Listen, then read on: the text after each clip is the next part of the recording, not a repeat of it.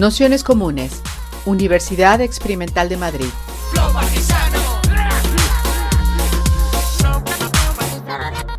Toda la información en nuestro canal de Telegram Nociones Comunes o en nuestra web traficantes.net barra formación.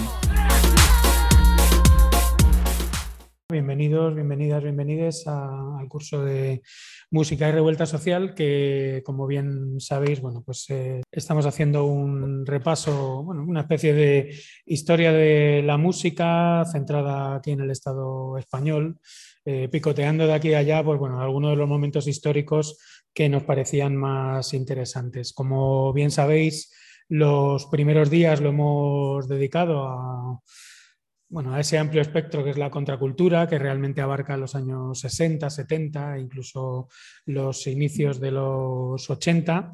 Y queríamos también, pues más o menos en un marco temporal similar, aunque yo creo que también un poco más amplio, dedicar una sesión, bueno, pues a uno de los ritmos, a una de las músicas que mayor vinculación han tenido con eso que podríamos denominar las periferias urbanas, las realidades barriales, eh, también el mestizaje, por decirlo así, entre bueno, gitanos, payos, eh, gente de, América Latina, es decir, que es una de las músicas donde hay más, más cruces y, más encuentros en los años 60, 70 y también en los 80, aunque no, no solo como, como, veremos, como veremos ahora.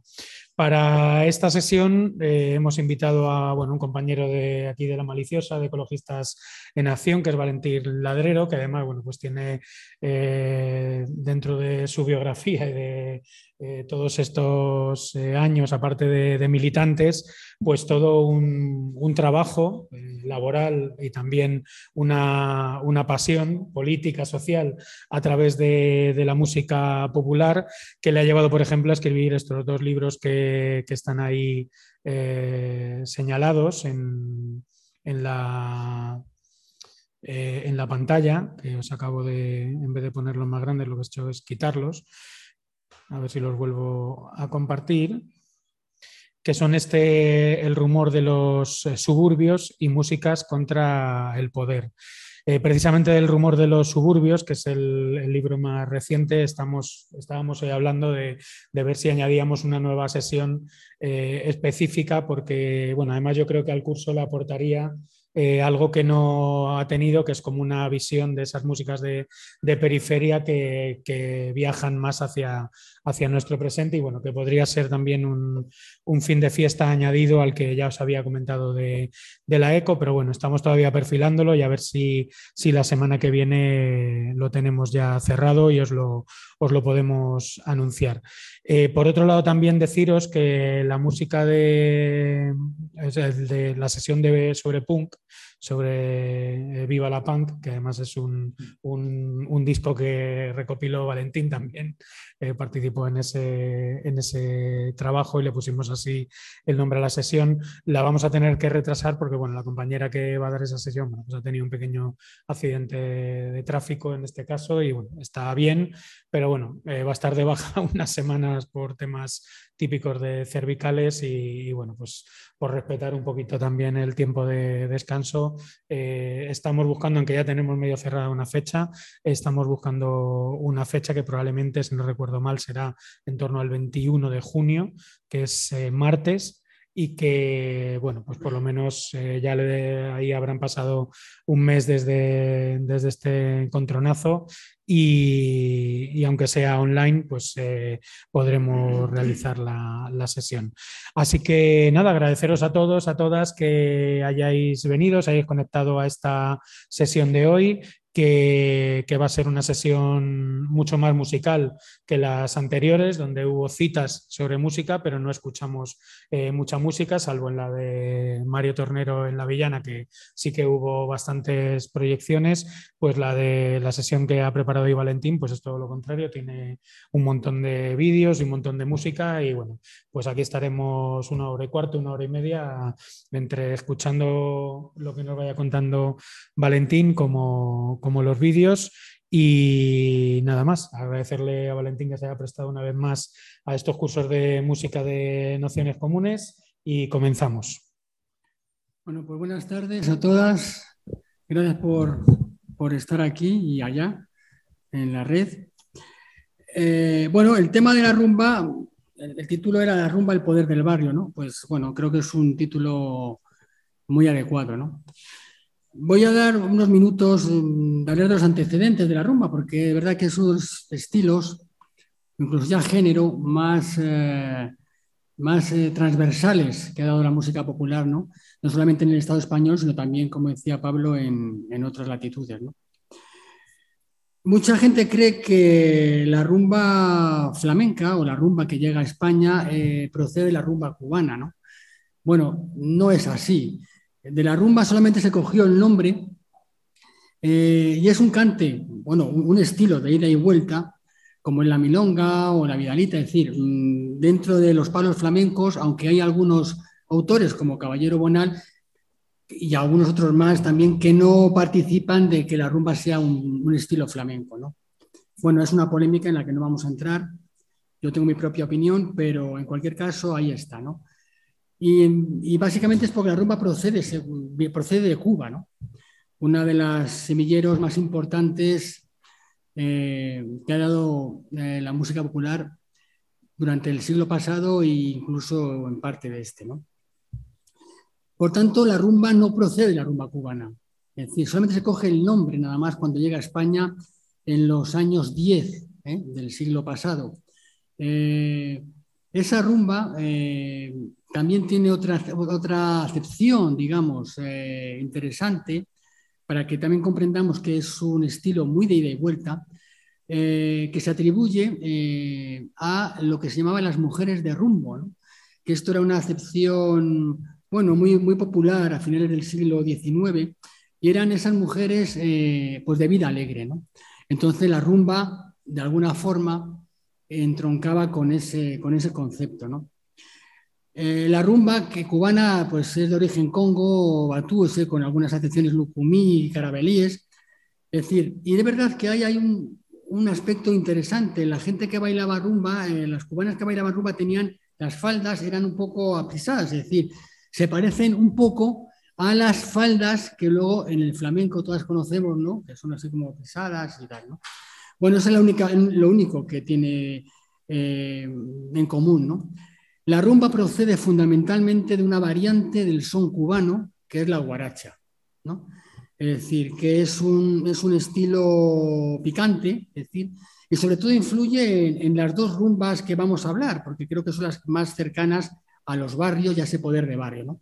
Por un lado, la rumba suburbial, la, rumba, la rumba vallecana o incluso quinquino, que se da fundamentalmente en Madrid, aunque en otras latitudes también se da en Barcelona con grupos como Los Chavos y en otros en Sevilla y demás, pero fundamentalmente es madrileña y sobre todo fundamentalmente es una rumba de barrio y la rumba catalana que también pues todas conocemos y que ha dado, bueno, pues eh, grandes nombres eh, a, la, a la música popular. Y yo creo que junto con el flamenco, la rumba catalana es quizás el producto, entre comillas, más exportable de nuestro país, ¿no?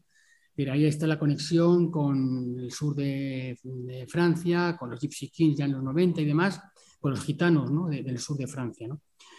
En cualquier caso, entonces eh, entremos en que, en la rumba viene del son y de, la guaracha. La rumba significa, según algunos autores, como Argelis León, por ejemplo, cubano, alegría colectiva. Esa es un poco la idea que surge de la rumba cubana, pero que también de alguna forma se implanta en, en nuestro país. ¿no? Es, un, estilo profano, no, pertenece a ningún ritual eh, africano, ¿eh? como otros, eh, otros, otras músicas que, aparecen en Cuba a través de la, esclavitud. Y, se baila fundamentalmente en los sectores marginales de la sociedad. Ahí ya tenemos un, punto común con lo que luego va a pasar en, nuestro país. Es una música que son crónicas de lo cotidiano, y es una música estrictamente urbana, que también en nuestro país, para mí, eh, es la primera música urbana. Ahora mismo se habla mucho de, la música urbana, pues el hip hop, el trap. Bueno, la rumba es la primera música urbana, incluso antes de, de, lo que se llamó aquí rock urbano, ¿no? que todas conocemos, ¿no? Eh, fundamentalmente Madrid, ¿no? o sea, es anterior. Por tanto, creo que ese concepto de la música urbana que se da ahora, pues ya existía en, la rumba. ¿no?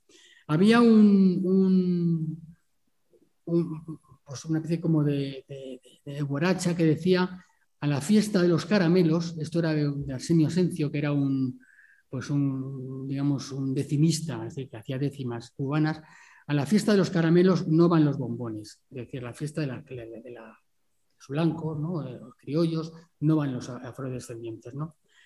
Bueno, vamos a empezar entonces sabiendo que procede fundamentalmente de la guaracha, que la rumba solamente se trae el nombre, vamos a hablar entonces ya de la rumba eh, en nuestro país. ¿no?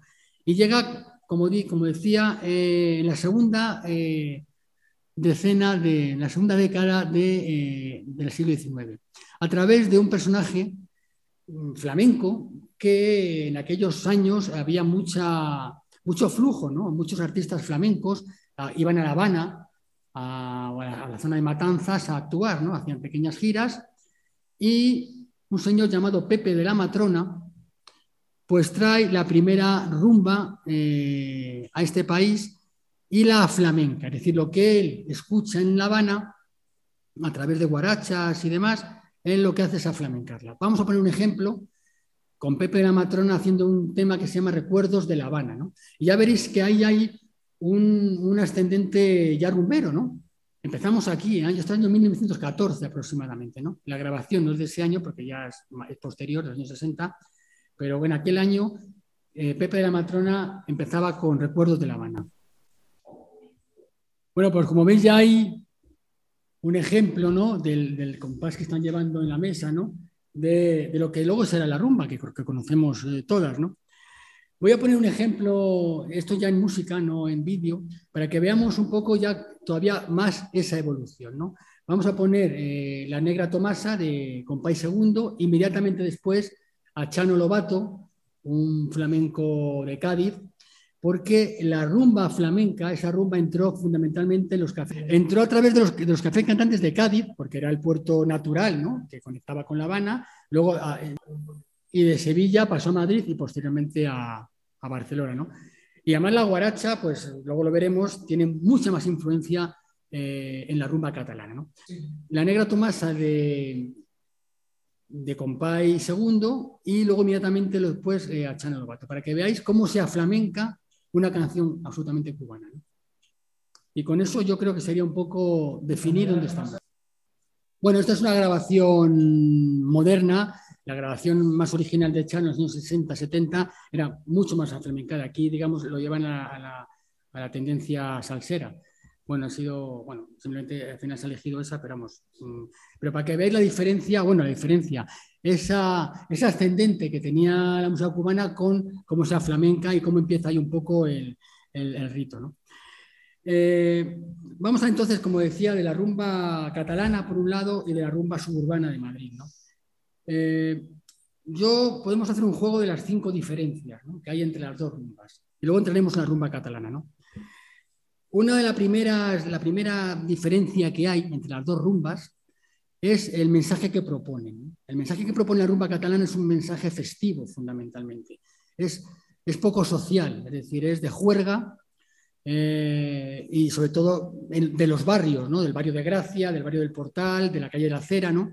Por tanto, es, es, una, es una rumba mucho más festiva porque tiene esa influencia de, como decía, de la guaracha, fundamentalmente, y Barcelona, al ser puerto de mar, eh, los barcos llegaban eh, con orquestas cubanas y esa mezcla entre gitanos del barrio de Gracia o la calle La Cera con, eh, con esos músicos cubanos crearon ese tipo de música. ¿no? Lo, escucharemos luego más adelante para que bueno, lo conocéis, pero bueno, mm, para que tengamos un ejemplo sonoro. ¿no? La, segunda diferencia es la extracción social de donde proceden los músicos de la rumba catalana y de la rumba madrileña. Es una extracción bastante eh, delicada de, plantear, pero es real. La mayoría de los músicos eh, catalanes, eh, como Peret o como Ramonet, o incluso el Pescadilla, ¿no? es decir, proceden del mundo de una especie como de clase media gitana. ¿no? Digamos, pongámoslo en, interrogantes, pero es así, ¿no? Ellos sobre todo eran comerciantes de, la tela, ¿no? Eran, sabéis que en Barcelona, lógicamente, el mundo de la, de la tela ha sido súper fundamental ya desde el siglo XIX, ¿no? Pues ellos eran, digamos, comerciantes de la tela. Por tanto, era una clase, digamos, un poquito más acomodada que la clase que las, de los gitanos que vivían en Vallecas o en San Blas, en otros sitios. ¿no? La tercera diferencia es que ellos además cantan en catalán. Esto es una cosa muy importante. Es aparte del castellano y el caló que, los dos utilizan, eh, más, lógicamente, el caló en la rumba madrileña, como también veremos luego un ejemplo de los chichos. Es decir, en Cataluña están tan integrados en la sociedad catalana, la sociedad barcelonesa, que cantan en catalán. Muchas de las canciones hay, eh, por ejemplo, Peret cantaba en catalán, ¿no? Es decir, eh, de las grandes canciones como el Mica Mic, por ejemplo, que se dedica a su padre, está en catalán, ¿no? Que es un Vázquez Montalbán, es la mejor, la mejor canción que hizo Peret, ¿no? Es decir, que eso es muy importante, están utilizando un idioma que no es el suyo realmente, pero que sí al integrarse se apoderan de él y cantan en catalán. ¿no? La, cuarta, la cuarta diferencia es lo que decía, la, influencia. ¿no? La rumba madrileña tiene una influencia, sobre todo la rumba flamenca, también, lógicamente, en Cataluña, pero también hay muchos matices de la antigua copla o del de los cantes andaluces. ¿no? Eh, en los trunguitos, pues, pues, por supuesto, la influencia de su tío, ¿no? Porrina de Badajoz, que venía de Extremadura, ¿no? y también de la balada gitana. ¿no? Eh, sin embargo, en, la rumba catalana fundamentalmente es una música cubana, es directamente la música cubana más algunas, actitudes ¿no? que, veremos posteriormente. ¿no? Pero esa es la cuarta diferencia. Y la quinta es el ventilador. Eh, Pablo en, la, entrada de, decía que el ventilador es más importante que el ordenador. Bueno, el ventilador es un artefacto que es eh, decisivo en la invención de la rumba catalana, que también es la rumba madrileña, pero los inventores son eh, catalanes. El ventilador es coger la guitarra y hacer ritmo, melodía y percusión. Esto es un artefacto, un invento que me parece, ya te digo, casi más importante que el ordenador, porque realmente define lo que es eh, la, rumba catalana. Y luego veremos algún vídeo de Pérez, cómo él utiliza la guitarra eh, de una forma que prácticamente parece un rocker. De hecho, él mm, en los años 50, mientras era comerciante de tela, acudía directamente a la sala Rialto y vestido casi de rocker. ¿no? O sea, que, el rock and roll también influyó mucho en Barcelona, ¿no? cosa que en Madrid no influyó tanto. Bueno, vamos, eh, vamos a, meter algún... Bueno, en principio vamos a entrar en la rumba catalana de momento y hacemos un pequeño un pequeño análisis sobre lo que es la rumba catalana. Luego pasaremos a la suburbial y luego habrá un, postre que es el, lo neoquinqui, ¿no? a nivel musical. Bueno, el flamenco y la rumba pop, que se da en los años 60, ¿no? de Maruja Garrido, Dolores Vargas la Terremoto, era un poco un sucedáneo de ese nacional flamenquismo ¿no? que en los años 40 Franco utilizó. O sea, el, eh, el franquismo se apoderó del flamenco ¿eh? igual que de la copla, lógicamente, y la utilizó a sus intereses. ¿no? Pues esa rumba pop o ese flamenco pop, que se llamaba así además en los años 60, es un poco ese sucedáneo del desarrollismo y de la precariedad, ¿eh? Eh, del milagro, entre comillas, económico que España obtuvo en los años 60. ¿no? El origen del rumba catalán está bastante, bastante documentado y bastante hablado, es decir, se da fundamentalmente en los años 50, finales, pero se da en la comunidad gitana de Barcelona, en, torno a la calle de la Cera, barrio de Gracia, barrio del Portal, ¿no? cerca del Raval, esa, esa es la, la zona donde surge la rumba catalana. Había un gitano llamado El que ya en los años 40 pues, era famoso por las juergas que planteaba en Barcelona. ¿no? En, posteriormente, en los años 50, un guitarrista llamado El Toki, también gitano, empezó ya a eh, vislumbrar lo que era el ventilador, mezclar, coger la guitarra y mezclar ritmo, melodía y percusión. Pero no será ya hasta la llegada del Pescailla y de Peret cuando ese, ese, ese, concepto del ventilador, esa técnica guitarrística del ventilador ya, digamos, se formalice. ¿no? Vamos a, bueno, eh, vamos a ver si queréis, vamos a hacer tres vídeos muy cortos, eh, tanto del Pescailla, luego de Peret y luego de Moncho y su aguancó gitano. Esto es de los años 60. ¿no? Moncho y su aguancó gitano, Moncho eh, luego acabó cantando boleros, pero bueno, ya el nombre era muy claro, Moncho y su guaguancó gitano. ¿no?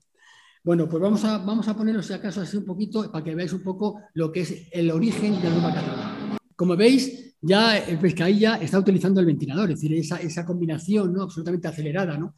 Pérez lo acelera todavía más, es decir, ya casi es, casi es pum, ¿no? Pero bueno, es decir, eh, lo acelera mucho más y esa influencia, como veis, es una influencia ya absolutamente que puede ser una canción eh, cubana, ¿no?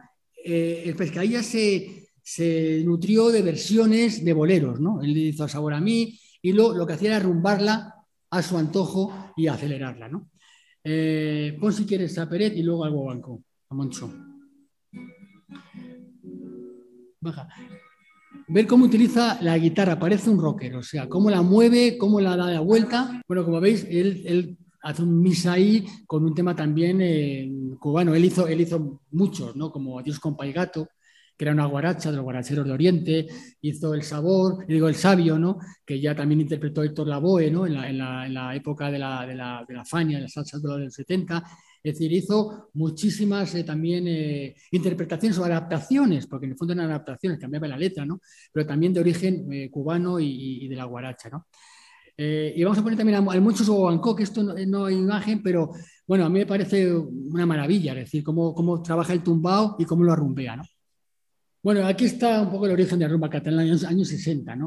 En los 70 habría cambios, habría lógicamente la introducción, por ejemplo, ya de la guitarra eléctrica. La, primigenia rumba catalana era la guitarra, unos palmeros con pinta de, bueno, de tipos dudosos, ¿no? con gafas negras, bueno, en ese tipo de trajes no cortos, y un bongo, porque el cajón cubano, el cajón peruano, por ejemplo, el cajón flamenco, todavía no había llegado a España, como sabéis, llegó con con Paco de Lucía, Rubén Dantas, en un viaje a Perú que hicieron ya en los 70. ¿no? Por tanto, esa era la base rítmica, no había más, ¿no? pero muy acelerada. ¿no? Eh, ya en los 70 entra la guitarra eléctrica y, entran los Amaya. ¿no? Los Amaya creo que es uno de los grupos a mí particularmente me parecen más originales. Eh, y bueno, pues mm, siguen haciendo rumba catalana, pero ya más electrificada. ¿no? Está el Noi, por ejemplo, está el Chele, eh, Chacho, la anécdota que se da es que mm, Pérez tenía que ir, eh, eh, digo, pues voy a irme 10 años antes, digo, la relación con Chacho, más se parece físicamente a él. Tenía una grabación Pérez y no pudo asistir y entonces llamaron a Chacho. Y esa grabación está con Chacho, pero la voz la tenía tan parecida a Pérez que parecía Pérez, ¿no? Salió así el disco, pero el cantante es Chacho, no era Pérez, ¿no? Curiosamente, luego Chacho hizo su propia carrera porque además era pianista, tocaba el piano, hacía rumba, pero tocaba el piano, ¿no? Bueno, esta es la primera época, pasamos ya al final de los años 70 y, entra un personaje para mí histórico, para mí, bueno, para mí es uno de los mm, músicos más interesantes que ha dado la música popular. Él es un argentino que había tocado, en, había estado dentro de, la escena del rock progresivo catalán, concretamente en el grupo Secta Sónica. Él se llama Javier Patricio y es Gato Pérez. ¿no? Gato Pérez lo que hace es cambia todo el concepto de la rumba. A partir de ahí, la rumba se convierte en otra. Eh, sus letras son poéticas, habla de la ciudad, de la noche, y lo que hace es conectar la bohemia intelectual eh, eh, y los músicos, digamos, que estaban en otra, en otra historia, como Jaume Sisa y demás, a lo que es la, rumba, ¿no? La rumba catalana que él descubre además en el barrio de Gracia, en la, en la Plaza del Rascal, que de hecho pues, han hecho un monumento, ¿no? Hay un pequeño monumento ahora a Gato ahí en, esa plaza. ¿no? Bueno, Gato Pérez, eh, toda su discografía gira en torno a Barcelona, gira en torno a la noche, gira en torno a esa poética, digamos, eh, que hasta entonces no se había dado. Si yo un poco lo, relaciono con Bob Dylan, ¿no? Hasta, hasta Bob Dylan, eh, la, canción popular, el, el, rock y tal, pues eran chico, chica, no sé qué tal, cuando llega Dylan lo que hace es eh, hacer letras ya para adultos. ¿no? Pues Gato Pérez hace un poco lo parecido. ¿no? Vamos a escuchar la rumba de, Barcelona, está en, catalán, pero ahí vais a ver varios, varios barrios y bueno, y, bueno, esto es una declaración de principios. Gato Pérez. Bueno, como veis, eh, la estética cambia, o sea, es decir, eh, antes Pérez, Recailla, incluso Moncho salían atildados con sus trajes, ¿no? Y, bueno, ahí lo que estamos viendo son gente joven, gente que venía del rock progresivo, del rock layetano barcelonés, pero bueno, pues es la, típica estética de los años 70, ¿no? Gente, eh, bueno, pues un poco más cercana al rollo hippie, a los hippies, es decir, bueno, ese tipo de, concepto, ¿no? Más bohemio, más de la noche, ¿no? Entonces cambia radicalmente lo que es la rumba y a partir de ahí se genera muchísimo más, ¿no? Es decir, que ya veremos más adelante la influencia eh, que tuvo en muchísimos grupos, sobre todo en el mestizaje, ¿no? Luego lo que se llama la música mestiza. ¿no? Por desgracia, Gato murió muy joven eh, y yo tuve la oportunidad de verle pues un año antes aquí en Madrid. Eh, bueno, no, un año, meses antes de, fallecer. Y bueno, pues es un recuerdo que me queda, ¿no? Y, y ahí lo dejo, ¿no? Mezcló la bohemia con la gitanería y creo que eso eh, hizo más, más, más extensa, más, se expandió más la, rumba catalana, ¿no? dentro de otras capas sociales que no solamente eran eh, los gitanos de Barcelona. Eh, en los 90, en los 80, en los 90 aparecen otros grupos como los Gypsy Kings, como los Manolos, y sobre todo en torno a un evento muy importante que es eh, Barcelona Olímpica, creo que fue el 92. Ahí, como sabéis, recordaréis algunas más mayores, o bueno, pues como aparece Peret, aparece toda la, toda la parafernalia rumbera, un poco como, como el símbolo eh, de lo que era la Barcelona en aquel momento, una Barcelona moderna, de cara, de cara al exterior. Y ahí pues la explosión de la rumba, es decir, ahí la rumba se convierte ya en algo internacional, ¿no? Y, Barcelona lo, que, lo que mejor ofrece de todo lo que tenía musicalmente es esa rumba. ¿no? Eh, fundamentalmente aparecen en, un momento donde, bueno, donde la rumba estaba un poquito para abajo, pero ellos la levantan. ¿no? Incluso en el rock catalán, como Spets o La Sambusto, también hacen rumba, decir, o la trova kung fu, ¿no? es decir, que toda Barcelona, toda la música catalana está impregnada de lo que es la rumba. Vamos a acabar este, este, este pequeño análisis de la rumba catalana con los patriarcas de la rumba. Señores mayores, gitanos, ya con poca voz realmente, pero con muchísimo eh, interés, ¿no? visualmente y tal. ¿no? se llama La que hemos liado. Es una grabación de los años finales, creo, de los años 90, pero bueno, ahí veis la gitanería real de lo que es, y la calle de lo que es la Barcelona. Con esto yo creo hoy por terminado el tema de la rumba catalana y vamos a pasar luego a la rumba suburbial madrileña. Bueno, es todo un hit, ¿no? O sea, ya vamos todos cantando la canción seguramente durante toda la tarde, ¿no? Bueno, como veis ahí, sale Pau, Pau Donés, sale también Macaco, es decir, luego vendrá Ojos de Brujo, por tanto, para que entendamos, la rumba está infiltrada dentro de, toda la música que se ha dado y que se, que se dará seguramente durante muchos, muchos años en Barcelona, fundamentalmente, y también en Cataluña. ¿no? Bueno, vamos a pasar entonces, después de este exceso de alegría, jolgorio y juerga, vamos a pasar a, otro a la otra cara de la moneda, ¿no? que es eh, pues la rubia suburbial, la vallecana, directamente la kinky, ¿no? porque vamos a, negarlo. ¿no? Es otro mundo, pero es la misma rumba. Eh, siempre la misma rumba. Hay mucho tipo de rumba, la rumba zaireña, la rumba gitana, la rumba flamenca, la rumba salsa, la rumba catalana, pero siempre la misma rumba. Lo que pasa es que en Madrid las circunstancias eh, están en otro sitio y están en la gitanería de barrios como, como Vallecas. La rumba madrileña surge, igual que hablábamos de que la rumba catalana surge en los años 50, la rumba madrileña surge posteriormente en torno a, finales de los años franquista, del franquismo y de la transición, hasta los 80 fundamentalmente. ¿no?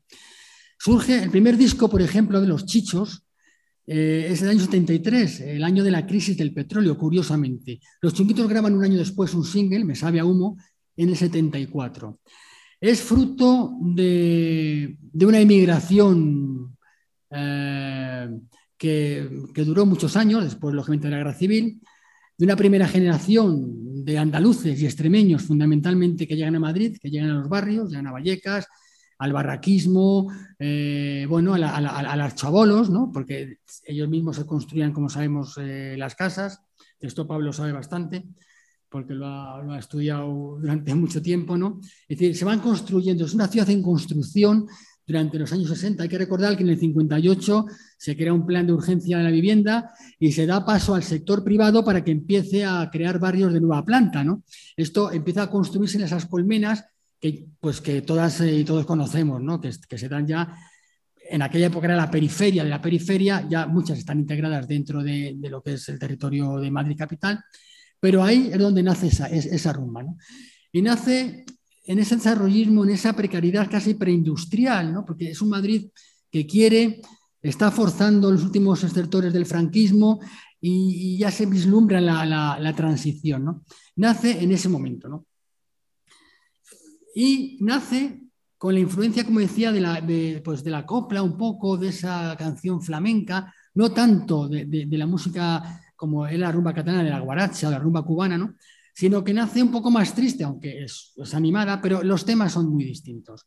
Los temas lo que hacen es verbalizar de alguna forma las experiencias de la clase obrera, de, esos barrios donde están conviviendo payos y gitanos, eh, y donde además hay un lumpen de alguna forma, ¿no? pues nómada, que aparece también y, está, y es la delincuencia esa, eh, digamos, eh, pequeña delincuencia que también aparece en los barrios, pero es un poco, verbaliza la experiencia de la clase obrera. Ellos hablan siempre de libertad. Bueno, en aquel momento se hablaba en los dos sentidos. La libertad de los presos que estaban en la cárcel, por, fundamentalmente por tráfico de drogas y demás, y la libertad en, el bloque, digamos, eh, o, en los activistas eh, eh, políticos, la libertad la amnistía, lógicamente, eh, de los presos políticos. ¿no? Decir, era una libertad que en, las dos partes se hablaba, ¿no? y era la misma libertad en el fondo. ¿no?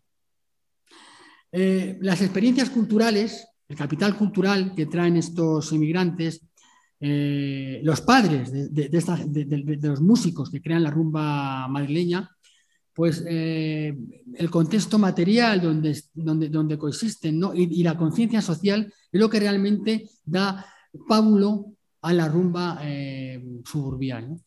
La primera generación trajo sus maletas en los años 50, eh, el flamenco, el flamenco, la copla, eh, pero los jóvenes tienen otro lenguaje, buscan otros códigos, buscan otra jerga, están, se sitúan en un contexto que no es el suyo, entre lo urbano, urbano y lo, rural, en los descampados, ¿no? que para mí es la, definición más eh, típica ¿no? de lo rural en el fondo y, lo urbanizado, ¿no? crean otro lenguaje y otra jerga. ¿no? Ahí es donde realmente nace esa rumba madrileña. Es un estilo muy identitario, muy de identidad, lógicamente, muy transgénero también, ¿no? porque también influye en, otros territorios sonoros. Es muy, muy adaptable, yo creo que cualquier canción se puede adaptar a una rumba, ¿no? Eh, es flexible en ese sentido. ¿no? Y también muy patriarcal. Es decir, eh, eh, en la rumba catalana había gente como Muruja Garrido, Dolores Vargas, La Payoya. En la rumba madrileña casi todos son hombres y suelen ser, iban en dúo o en trío, ¿no? O sea, los chichos, los calis, los, chunguitos, ¿no? Sin embargo, en la rumba catalana son más solistas, ¿no? Pero bueno, es más patriarcal, ¿no? Ejercen ese patriarcado gitano, es decir, y bueno, y, los temas son los, los, realmente trágicos, ¿no? La miseria, la cárcel, el abandono de la familia, la madre, los celos. ¿no? Esos son los temas que eh, la rumba madrileña ejerce ¿no? como prioritarios. ¿no? Eh, ahí, en aquel momento empieza a haber unas altas, tasas de desempleo, la droga entra, en la época, en, el franquismo, en los años 60 o 70, la droga era un, agujero oscuro, pocos asomaban a él. En el año 73, creo recordar, se crea en el Código Penal un delito nuevo que es eh, el tráfico y consumo de drogas. Hasta entonces no existía, curiosamente. ¿no? Hasta el año 73, el mismo, el mismo año que publica eh, Los Chichos su primer disco. ¿no? Son casualidades, seguramente, ¿no? pero para que veas eh, cómo, cómo, la droga empieza a entrar en el mundo gitano, en el mundo de los barrios, ¿no? Como decía Burroughs, William Burroughs decía que la heroína es un material perfecto, ¿no?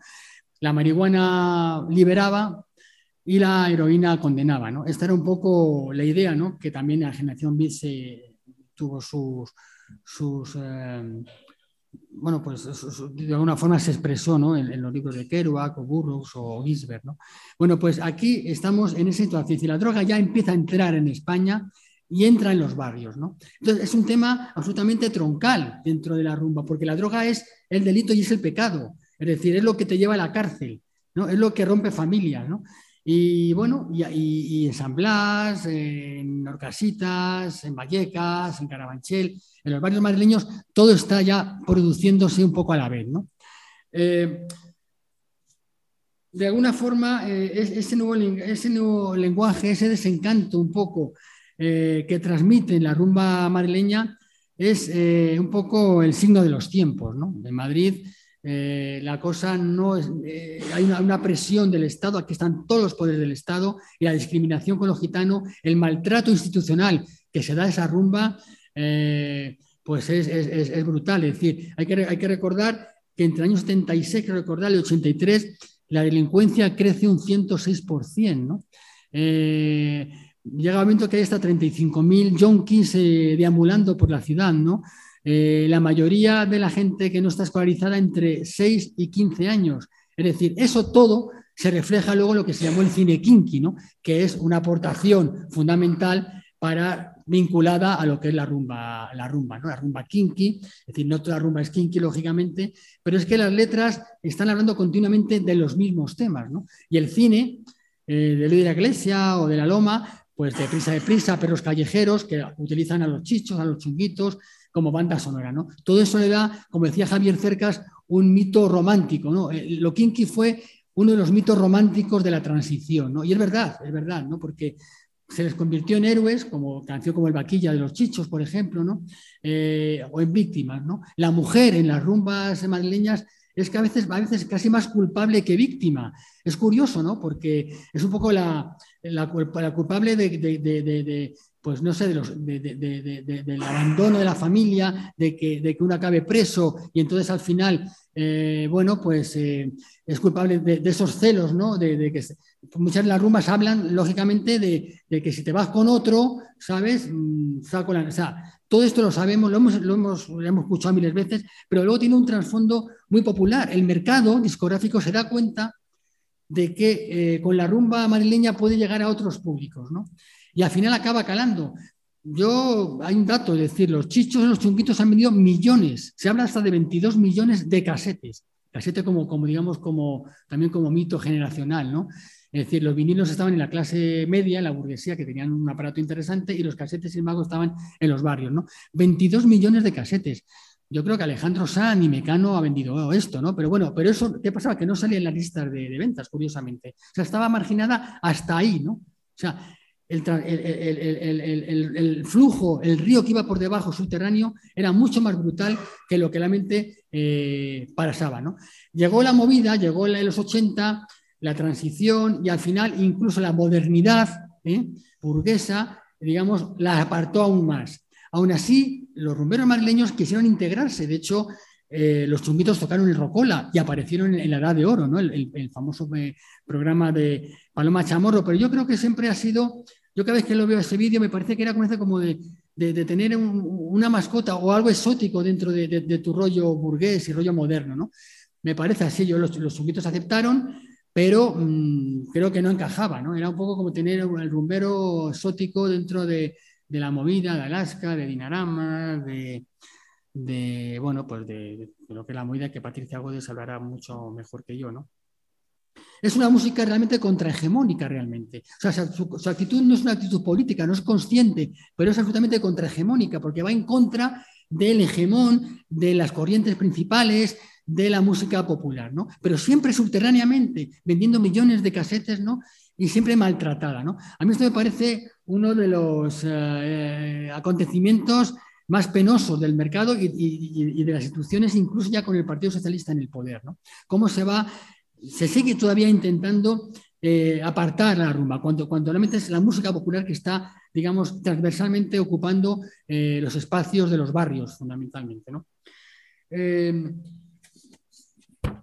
el franquismo tenía el lute, ¿no? como, el, como el, digamos, el, pues, el kinky, como queremos llamar, el delincuente, pero, pero era, era ese delincuente del hambre. ¿no? En los años 70 finales estaba el vaquilla, estaba el jaro, estaba el pirri, eh, bueno, eran también esa, segunda generación que, no encuentran acomodo en, la sociedad y que deciden, pues, de alguna forma, entrar en el delito. ¿no? Hay una práctica racializada fundamentalmente entre las instituciones que no se da luego en el nuevo flamenco. ¿Recordáis el, nuevo flamenco luego cuando diga Ketama, Pata Negra, incluso Raimundo? Ahí no existe esa discriminación. Y en el fondo no deja de partir de los mismos. Raimundo Amador había nacido o había estado mucho tiempo en las tres viviendas de Sevilla, pero ahí no. Ahí no, porque eso se interesa al mercado. Sin embargo, la rumba sigue siendo maltratada, la rumba de los barrios, ¿no? de chunguitos, de los calis, bueno, de los, chichos.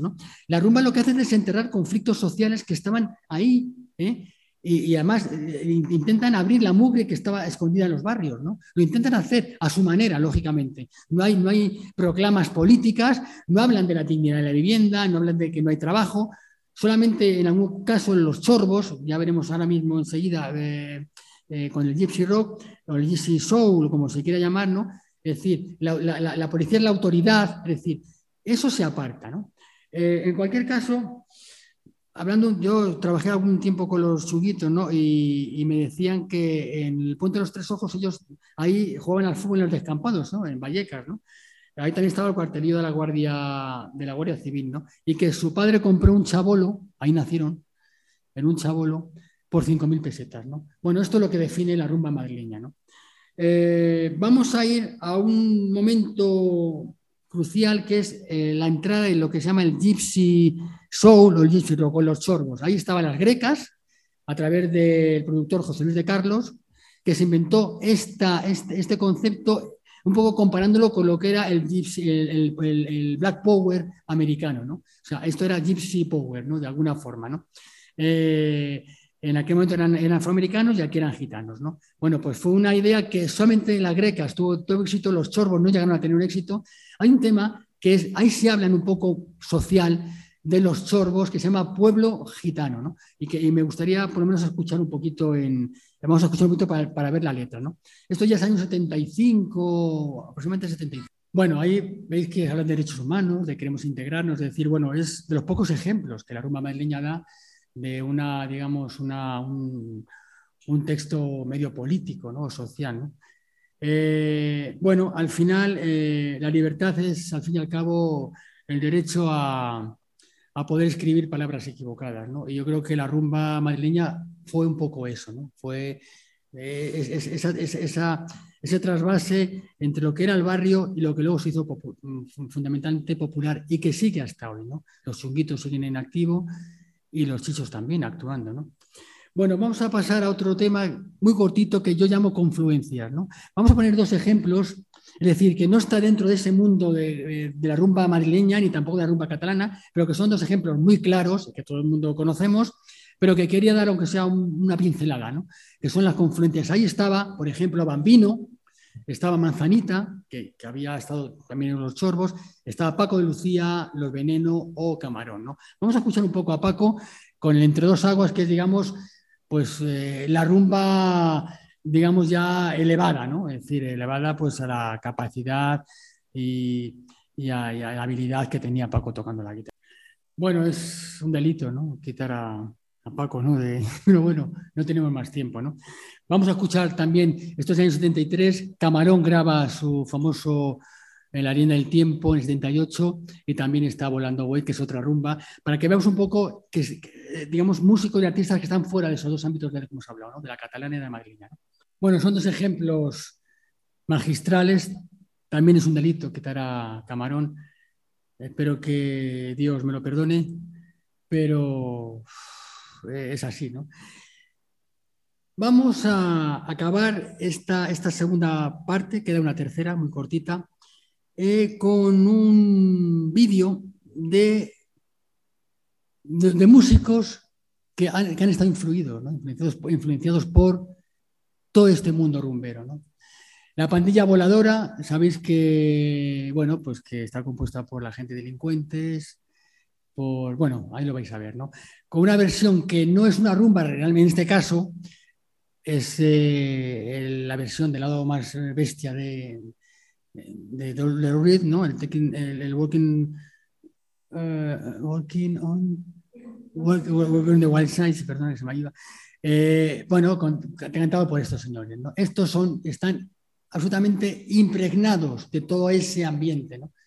Ahí está, la pandilla voladora. Acá más en rumba. Menuda pandi, ¿no? O sea, bueno, me hubiera gustado estar ahí, pero no, no, no, no, no, no, no, era imposible, ¿no? Menuda pandi. Bueno, todos estos músicos, eh, de alguna u otra forma, además gente catalanes, eh, gente de Madrid, como la Cabra, eh, catalanes, también estaba gente de, delincuentes del sur, por tanto, de varios sitios, ¿no? Y todos impregnados por ese, ese olorcillo, ¿no? Ese olor, ese aroma, ¿no? A la rumba, ¿no? Además acaban pues en, rumba, ¿no?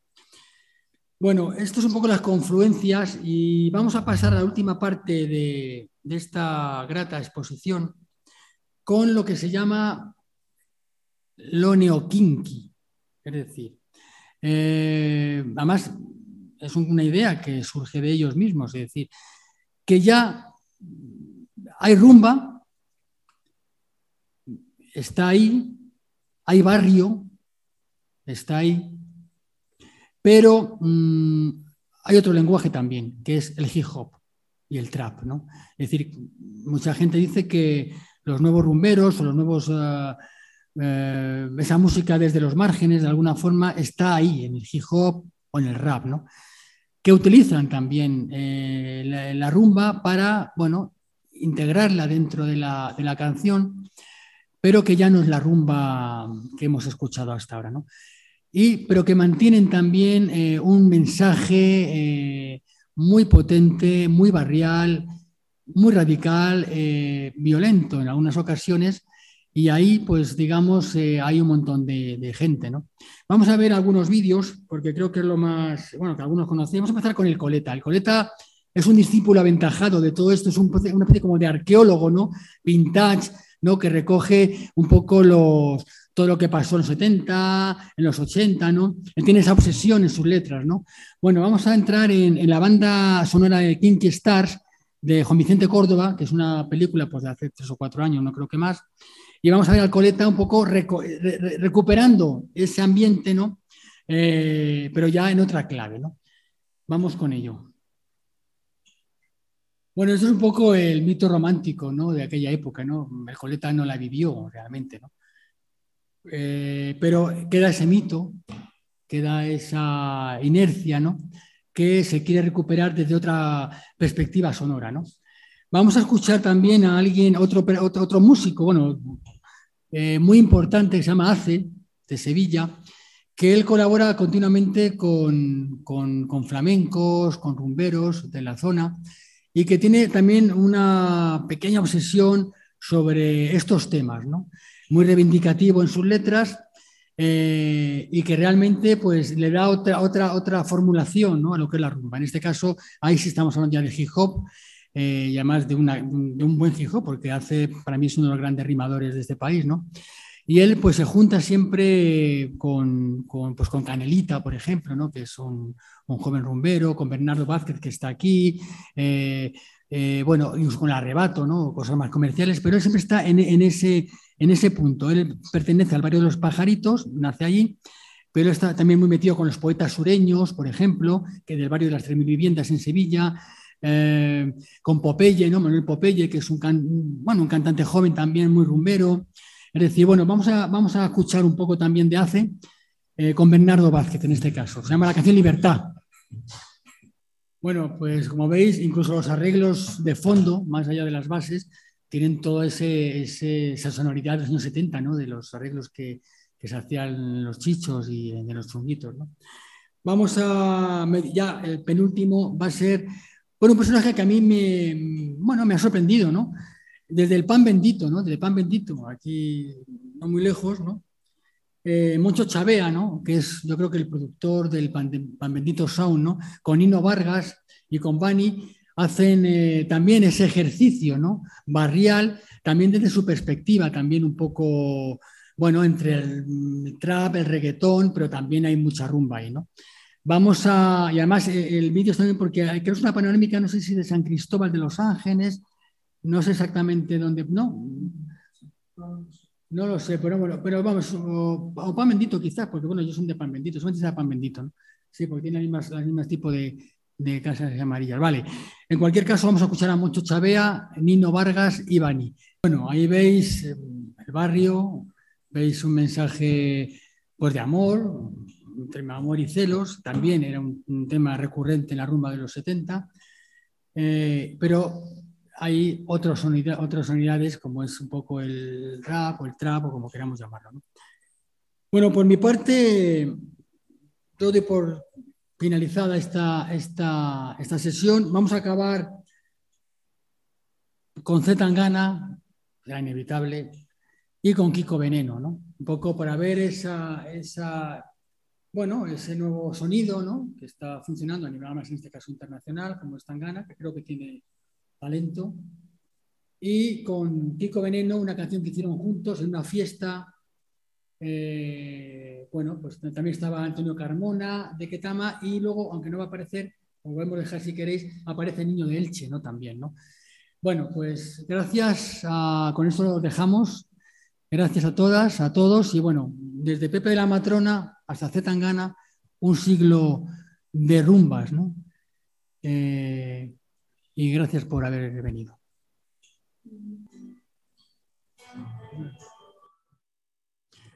Bueno, Pepe de la Matrona empezó tocando, haciendo compás en una mesa, ¿no? Ellos también están en torno a una, mesa. Parece que se lo han comido ya todo, pero bueno, en cualquier caso, eh, esto es la rumba, ¿no? Alegría vital, como decía León Argeliers, el cubano, ¿no? Eh, profana, absolutamente profana, vital, y aunque la alegría en el fondo es capaz de combatir la rumba, en este caso, a través de la, rumba, es, capaz de combatir el hambre, la miseria, ¿no? Eh, bueno, creo que es un género que va a perdurar en distintos formatos, pero va a estar ahí siempre, esa columna vertebral ¿no? que define la rumba, que en el fondo no deja de ser una guitarra y unas palmas acompañando. Pues nada más, gracias. Muchas gracias, Valentín.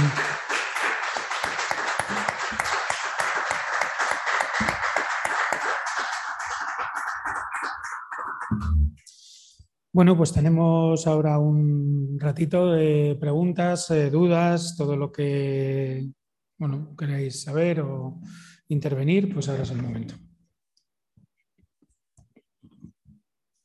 Quienes estáis en casa también podéis pedir la palabra o por el chat, como, como veáis mejor.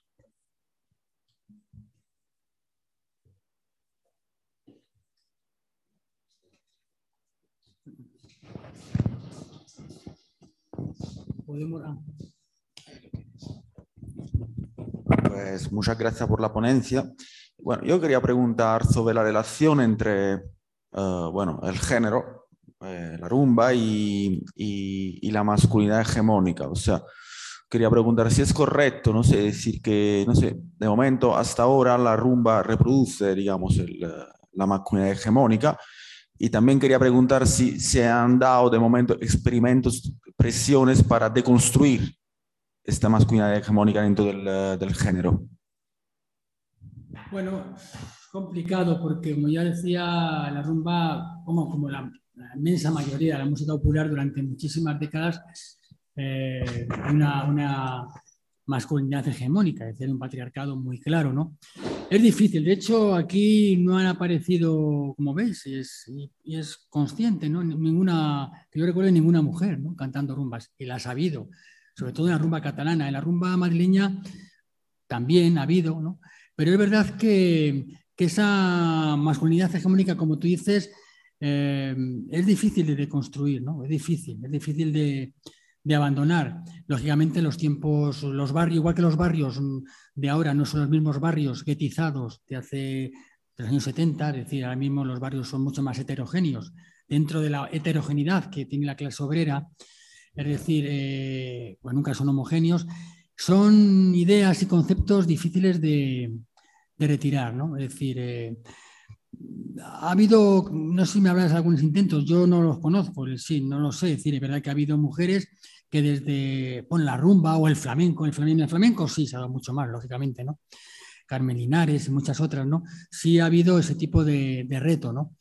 Dentro de lo que es la rumba, no conozco ningún acontecimiento que esté eh, en ese trabajo, ¿no? Es decir, es difícil, es difícil, sí. Y de hecho, repito, no ha aparecido ninguna mujer, conscientemente porque, aunque las ha habido, pero sí es verdad que, que bueno, la cultura gitana es la que es, la cultura paya, digamos, patriarcal también es lo que es, Y, bueno, es decir, ahora hay casos pues, como de Rosalía, por ejemplo, ¿no? que está, bueno, que también recoge esa sonoridad de rombera, lógicamente, y que también está en, otro discurso, ¿no? O sea, que digamos que los discursos están cambiando, como pasa en el reggaetón. El reggaetón siempre ha sido un, bueno, se ha tachado un estilo absolutamente machista, pero ya hay reggaetón feminista de hace ya tiempo, ¿no? Es decir, yo creo que los discursos en los, en los géneros, las músicas van cambiando según los tiempos y según las posibilidades, y también según los países, ¿no? Pero yo creo que ese discurso está cambiando. Sí. Pero todavía pues estamos donde estamos.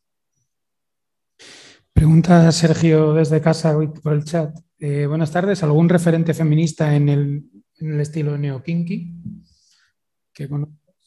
bueno, pues eh, sí, eh, las hay, las hay. Es decir, hay, más que neokinky hay, hay eh, sobre todo en el trap, ¿no? Que, que no sé, porque el concepto neokinky es un concepto que digamos que se inventa, entre comillas, el coleta, ¿no? Es decir, para, de hecho, su primer disco creo que era, él es de Moratalaz y tenía, el título iba por ahí, ¿no? Y además él ha, él ha expresado siempre que él es neokinky, ¿no? Que, que, que busca eso, ¿no? Con otro lenguaje, lógicamente, pero lo busca. Bueno, sobre todo hay, hay mm, raperas, ¿no? Más en el, en el trap también las hay, ¿no? Es decir, que ahí, hay mujeres. En el trap, por ejemplo, es un, es un género o un subgénero o una corriente donde, las, donde el empoderamiento de la mujer es verdad que desde una perspectiva a veces eh, delicada, ¿no? Es decir, porque palabras como puta, por ejemplo, o perra se utilizan mucho. Bueno, es un poco esa, esa ambigüedad ¿no? del empoderamiento femenino a través de eh, estereotipos masculinos, ¿no? Pero sí, en el trap las hay y, en el rap, pues en el hip hop también las, las, las, hay, ¿no? Ira, por ejemplo, pero es más hip hop, ¿no? En fin. Eh, y bueno, el trap hay muchas, ¿no? está claro, ¿no? Y cada, vez más, además, eh, casi casi no un 50%, pero sí.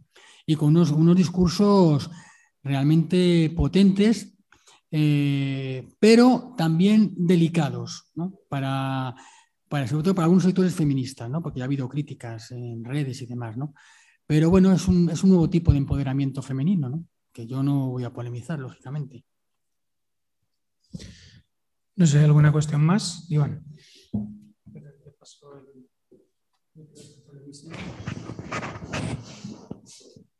Gracias, Pablo.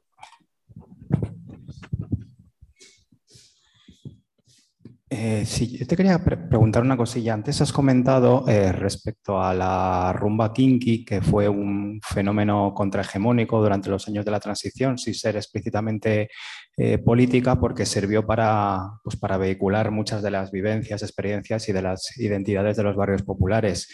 Me gustaría primero si podías profundizar un, poquito más sobre eso y, y, segundo, si consideras que hoy en día puede servir todavía como de cierto imaginario asociado a, alguna rebeldía en los barrios a través de fenómenos como el neokinky, si tiene algo de recorrido, o si por el contrario con, bueno, para mí algo fue como muy simbólico ver a los chunguitos eh, cantándole a, Macarena Olona después de una entrevista en 24 horas, o es un fenómeno que ya está totalmente fagocitado y, bueno, no es más que algo pues puramente kitsch. Gracias. Sí, efectivamente, sí. Bueno, eh, bueno, yo creo que el mercado eh, absorbe todo de una forma más, veces más rápida, más lenta, pero la suerte que tenemos es que después de, absorber ese tipo de, géneros o subgéneros mm, contemporáneos, aparecen otros. Y a veces están más radicales, ¿no? Esa es la esperanza que nos queda, ¿no? Y eso ha sido así, ¿no? los traperos, eh, digamos que que rechazan mucho de lo que fue el hip hop en los años 90 en este país, ¿no? Es decir, por tanto, cada generación va construyéndose y, además a veces con discursos incluso más, más, más radicales y más peligrosos. Yo no creo que lo neokinky eh, pueda asumir ese rol que asumió la rumba en los 70. Primero porque los contextos políticos son muy distintos, es decir, son muy, muy distintos, ¿no? Entonces, eh, claro, eh, en la transición había una, lucha política muy clara en las calles, ¿no? Es decir, había la, esperanza de que Franco muriera, no en la cama, pero bueno, pero que y que desapareciera y había pues también una serie de movimientos sociales muy potentes, es decir, Eh, la palabra libertad, como decía, se utilizaba por, los, por la rumba, pues digamos, para los presos comunes y en el otro, en el otro lado estaba la, la, la, libertad de presos políticos. No creo que realmente el neoquinqui esté en ese camino. En la transición sí, lo que decía que era contrahegemónico porque el contexto lo era. Es decir, los momentos históricos son muy distintos. ¿no?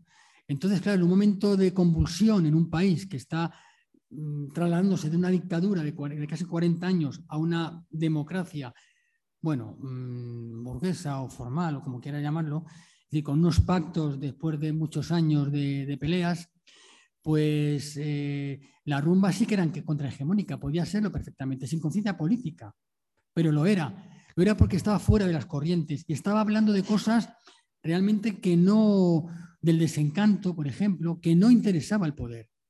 O sea, el poder escondía, en los primeros años de la transición, el poder escondía eh, toda esta música, la estaba escondiendo. Era difícil porque era como una planta que surgía y era imposible pararlo. Pero claro, el momento político era, estaba en otros sitios, en otras cosas, en el traslado a la democracia, en ese trasvase, ¿no? Y lo que estaba pasando en los barrios interesaba poco. O sea, en algún momento, pues los autobuses no llegaban, los servicios sociales, eh, a veces hasta, hasta los ascensores. Me acuerdo que en Orcasitas, pues, pues eh, te daban pisos y de repente el ascensor no funcionaba y vivías en un séptimo. Es decir, todo eso tardó muchísimo tiempo en, llegar, en construirse, a través de una lucha vecinal muy potente. En aquel momento las asociaciones de vecinos están, empezando a, surgir o a, denunciar. ¿no? Por tanto, la, rumba sí era la representación de los barrios porque se, confluían muchas cosas, muchas cosas, muchos intereses, tanto de la clase trabajadora como también de la discriminación gitana.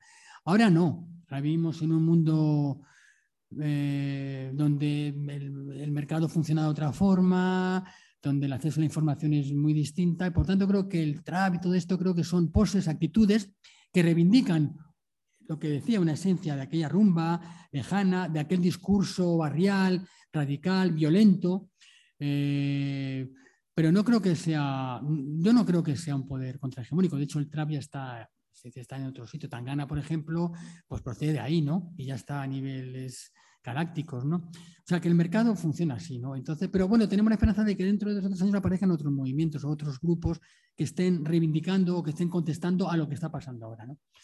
Pero no creo que sea, no creo que pueda ser lo mismo. No creo que sea contrahegemónico como lo fue la rumba entonces el contexto era muy distinto, claro, de lucha. No sé si hay alguna cosa más.